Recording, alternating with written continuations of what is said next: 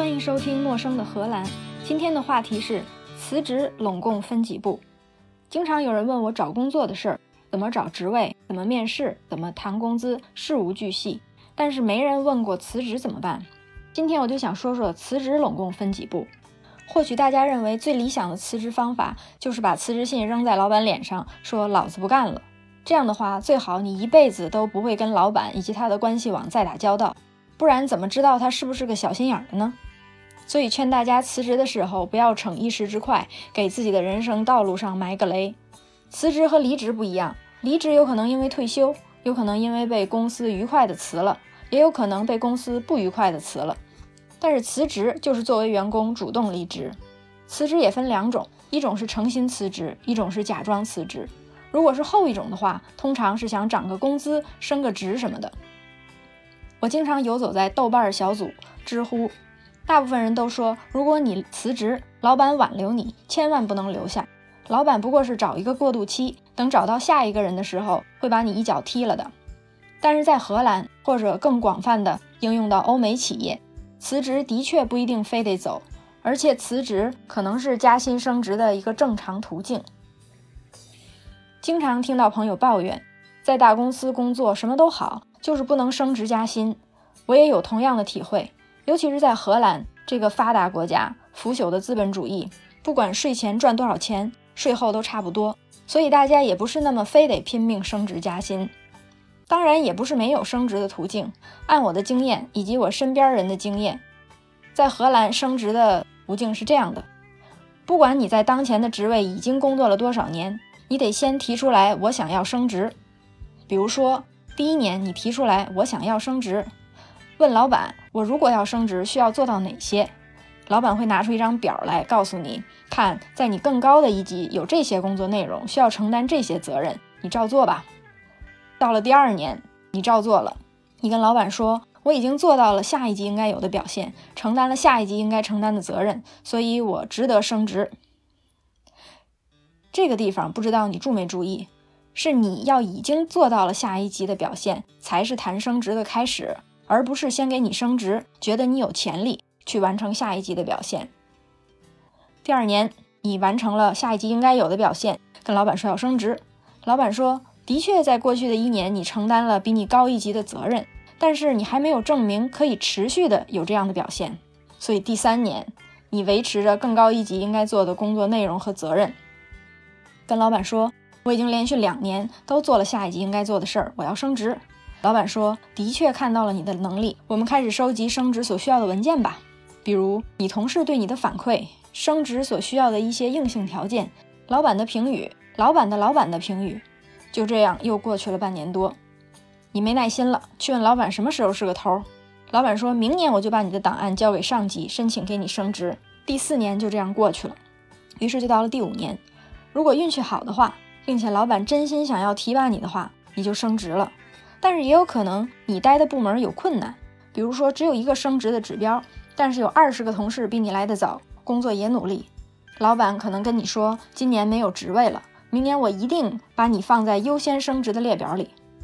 如果你运气好，第六年你就升职了。但是也有可能老板跟你说，今年我报上去了两个人，但是只有一个指标。你也知道你的同事某某某他已经等了十年了，今年不如先给他，明年一定第一个就考虑你。于是就到了第七年，我绝对不是把这个当笑话讲的。如果你不积极主动，或许一辈子都没有升职的机会。因为应该升职的人总比升职的指标多，所以谁升职迫切，谁就会得到这个指标。什么情况下给某个人升职变得很迫切呢？其中一种就是再不给他升职，他就走了。你要如何证明这一点呢？就是要跟老板说我要辞职，让老板也有一个原因可以跟他的上级报告。给你升职，所以你辞职这个行为也成了老板可以帮你交升职报告的条件之一。你可以利用这个条件，不管有没有下家都来弄一下。但是也有可能你老板跟你说：“祝你一切顺利，我们江湖再见。”这个时候，如果你真没有下家，又说我其实也不是真的要走，那你在公司里基本上就完了，一路挫下去。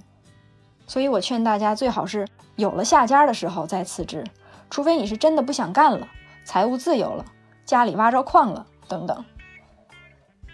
今天要展开讨论的是真的有下家，你决定辞职了，那拢共分几步呢？顺便说一句，我一直在 IT 互联网行业工作，我说的情况和这个行业更相关。当你决定要接下一份工作合同之前，签字之前，最重要的一件事儿就是把跟现在公司的工作合同找出来，仔细读，一行一行的读，尤其是那些关于竞业禁止、知识产权之类的条款，想清楚去竞争对手那边工作有什么风险。如果你觉得风险可控，就可以考虑辞职了。一般的情况，提出辞职到真的解除雇佣关系，有一两个月的过渡时间。当然，你也可以跟公司协调待更长的时间。这个阶段，你就可以慢慢的交接工作。如果是在咨询行业，给客户做项目，或者是被公司外派到客户那边工作的时候，就可以借着这个机会，慢慢的、逐渐的拉别的同事到客户那边了解你的工作。中心思想就是你离职不能影响客户项目的进度，也不能影响你们公司和客户之间的关系。在这个过程里，也告诉自己的老板，说自己有离职的打算，看老板的人品和经验，可能会有不同的安排。然后辞职的正式流程就开始了。到某一个时间点，就可以告诉客户那边的联系人或者老板，确定交接顺利。最后广而告之所有同事，慢慢淡出大家的视野。这是一个正常的情况，但是也有不正常的情况，比如说你的下家是现在的竞争对手，尤其是那种打得不可开交、你死我活的竞争对手，你觉得可能离职有困难，或者在竞业禁止方面有风险，但是你又忍不住要去下家工作，可以先找律师给他看一下你现在合同上的条款，说一下情况，看看他怎么说。如果你觉得找律师太贵，或者还没到找律师的时候，可以先把律师联系方式找好。如果需要他的话，一两天之内就可以约到咨询时间。同时查一下你们公司在你所在工作的地域或者国家有过哪些诉讼记录。通常这些大公司都有非常好的法律团队，大公司打官司很少会输。所以你需要知道的就是关于竞业禁止等等，因为员工离职可能相关的官司到底打过没打过。也就是说，你们公司吸不吸的打这种官司？你要假设只有他们不愿意打的官司，没有他们打不赢的官司。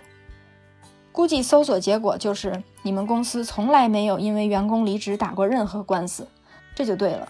如果不是关系几个亿的生意或者资产，谁愿意干这种吃力不讨好的事儿呢？这一点查清楚之后，你就知道了离职的风险和给竞争对手工作的风险。仔细读竞业禁止的条款，也明白自己要注意的事项。比如说，在离职的时候声明一下，你下一份工作和现在的工作不存在竞争关系。而具体存在还是不存在呢？如果现在的公司想告你，他就要提出证据证明为什么存在，而不是让你去证明不存在。现在你已经下决心要辞职了，在提出辞职之前，还有一些私事儿要办，因为很有可能在你们公司知道你要去竞争对手那一边工作的瞬间，就冻结你所有账户和登录权限。你的笔记本就变成了一个菜板儿。你需要做的是：一、备份所有个人文件，把所有跟个人信息相关的文件都删除，包括浏览器里的书签、电子笔记本。有一点要注意的是，你用工作账户登录 Windows 的情况下生成的或者编辑过的文件，可能换成私人账户就打不开了，要先处理一下。二、取消公司的员工股票计划。有的公司员工可以用自己的工资买股票，每个月固定从你工资里扣百分之多少换成股票，在辞职之前要把这个自动工资换股票取消。三、备份过去三个月的工资单。四、备份假期记录，剩余的假期如果公司不让你休的话，也应该能换成钱。五、备份税单，工资税应缴税额、已缴税额的单据，防止在同一年里给两个雇主工作。如果有一方跟税务局没弄明白，将来就会有问题。把税单留下来，以防万一。六，如果可以的话，做一份雇主声明。雇主声明就是一张纸，说某某某至今是我们公司的雇员。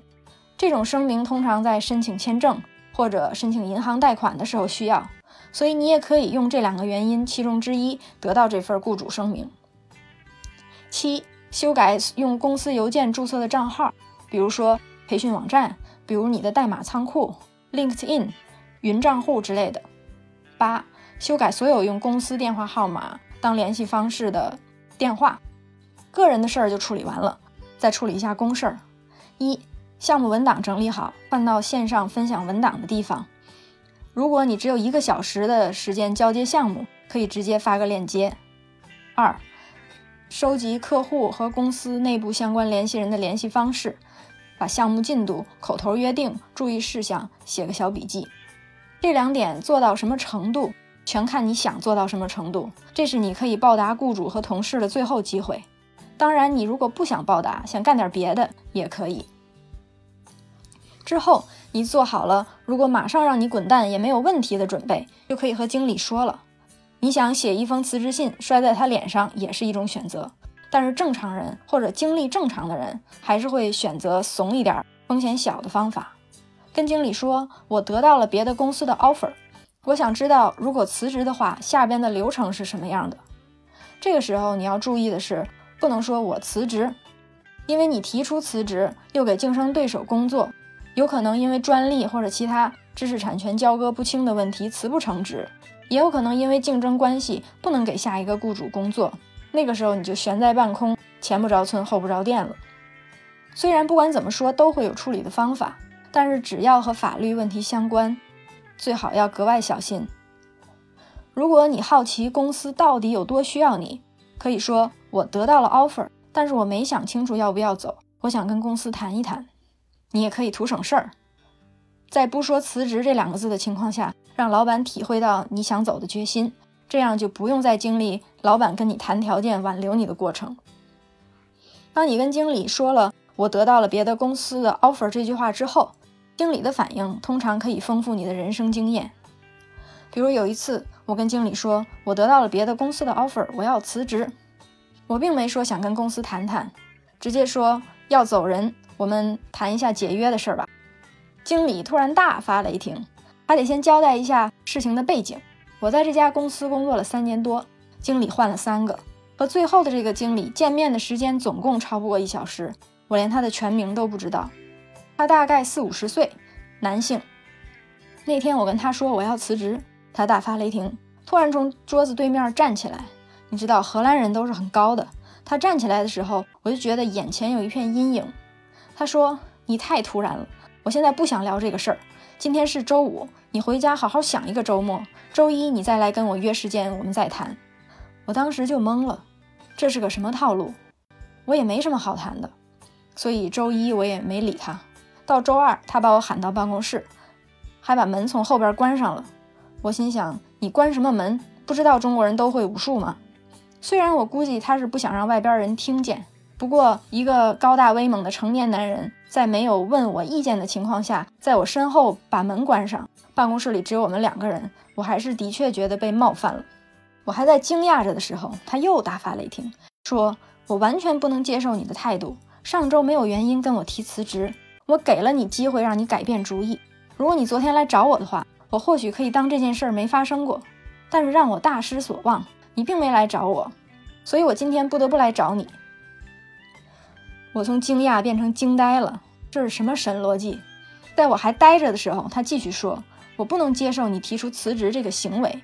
这次公司重组，我把另外两个在公司工作了十几年的高级工程师辞了，却给了你永久合同。你不感激我还辞职？我当时心里想：你把三个人的活都给我一个人干，怎么没见你把他们两个人的钱给我呢？”不过我好像也明白他发火的原因了，可能是他力排众议，或者没有力排众议，在三个人里选了最吃苦耐劳、废话少的我。现在我辞职了，组里就一个干活的人都没了。但是这个事儿与我无关。我跟他说，他们离职还没俩月，你赶紧把他们雇回来吧。直到今天，我还是弄不明白他当时为什么有这种反应，也不知道他这么做有什么目的，对他自己或者对公司有什么好处。说回我们的正题，你提出离职，老板或许想挽留你，想给你更高的职位，也可能给你涨个工资，或者说送你去培训。这个时候就可以看到自己在公司里的价值了。然后你就说，我是真的想要知道离职的流程。这个时候看老板的人品和经验，可能会约上人力一起聊一聊，也有可能什么都不说，直接发给你一封正式的邮件。邮件里说。某某某，你已经提出离职，因为怀疑你有机会为竞争对手工作，我代表公司保留一切法律权利。如果你有任何违反包括但不限于竞业禁止、知识产权相关的行为，公司保留起诉权，以承担法律责任和包括但不限于罚款、财务赔偿等后果。这种情况，这个经理不是幼稚就是懒，哪有把跟员工关系弄成敌人一样的？也或许他是懒，把之前哪个 HR 的信转发给你了。我们不要被吓住，当然也不能轻敌。看看他说出了哪些条款，可以选择找律师，也可以选择无视他。我们要清楚的是，这封邮件是一封有法律效力的邮件。如果你不回复，或许将来他就说，因为当时你没回复，所以我们认为你默认了。以防万一，我们一定得回复一封邮件。首先指出来说，我没有提出辞职，我说的是我得到了别的公司的 offer。然后重复一下你跟经理在聊天过程中说过的话。然后约人力跟经理一起开会，人力不会跟经理一样，跟人力开会，目的就是得到解聘书的样本，弄清楚如果你辞职要遵守哪些条件，在遵守了哪些条件的情况下，可以给这个竞争对手工作，以及合同截止日期。在跟人力开会的过程里，可能需要提出来你的下家是谁，要自己考虑一下怎么描述你的下一份工作，跟现在的工作没有竞争关系。如果你有专利或者有其他知识产权需要交割，也要在这个时候说清楚。开会之后就会收到 HR 的信，仔细考虑一下里边的条款。如果你觉得合理的话，你觉得可以辞职的话，就回一封正式的邮件提出辞职，不需要理由，多说多错。然后你就收到 HR 正式的解聘信，这封信也很重要，是你可以给竞争对手工作的基础。这封信里说，在符合某些条款的情况下，你可以给这个竞争对手工作。有了这句话之后，你就可以去竞争对手那儿工作了。之后再有纠纷，你的公司就需要证明你没有符合这些条款，而不是你在没有告知公司的情况下去竞争对手工作。之后搞清楚你的登录公司系统的账号什么时候过期，手机号可以用到什么时候，笔记本之类的设备需要什么时候还。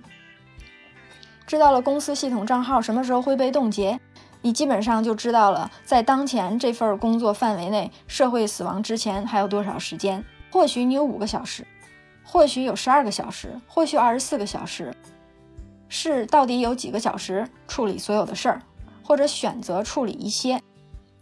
一留下 HR 的联系方式，养老金基金联系人的联系方式。二和经理定好时间表。他什么时候发信给同事宣布你辞职？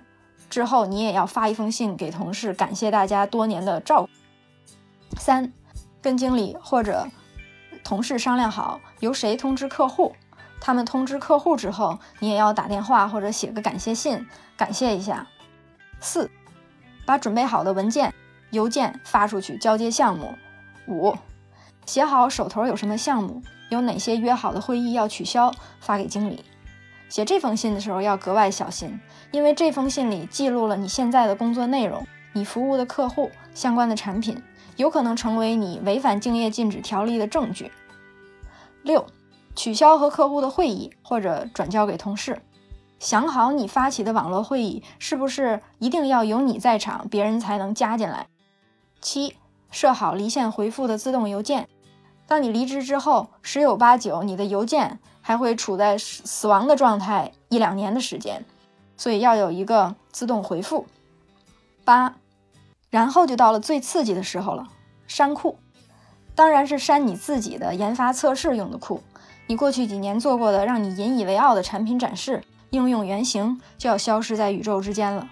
当然，那些乱七八糟你自己都不敢再看一遍的文档也会一并消失，在宇宙之间也少了个污点。九。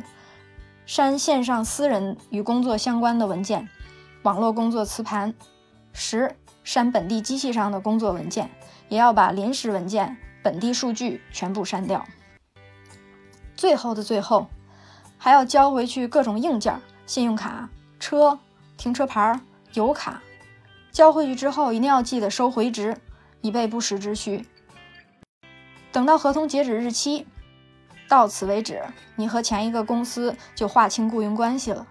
之后，只要在竞业禁止的期限那一两年里，时刻提醒自己，不作死就不会死。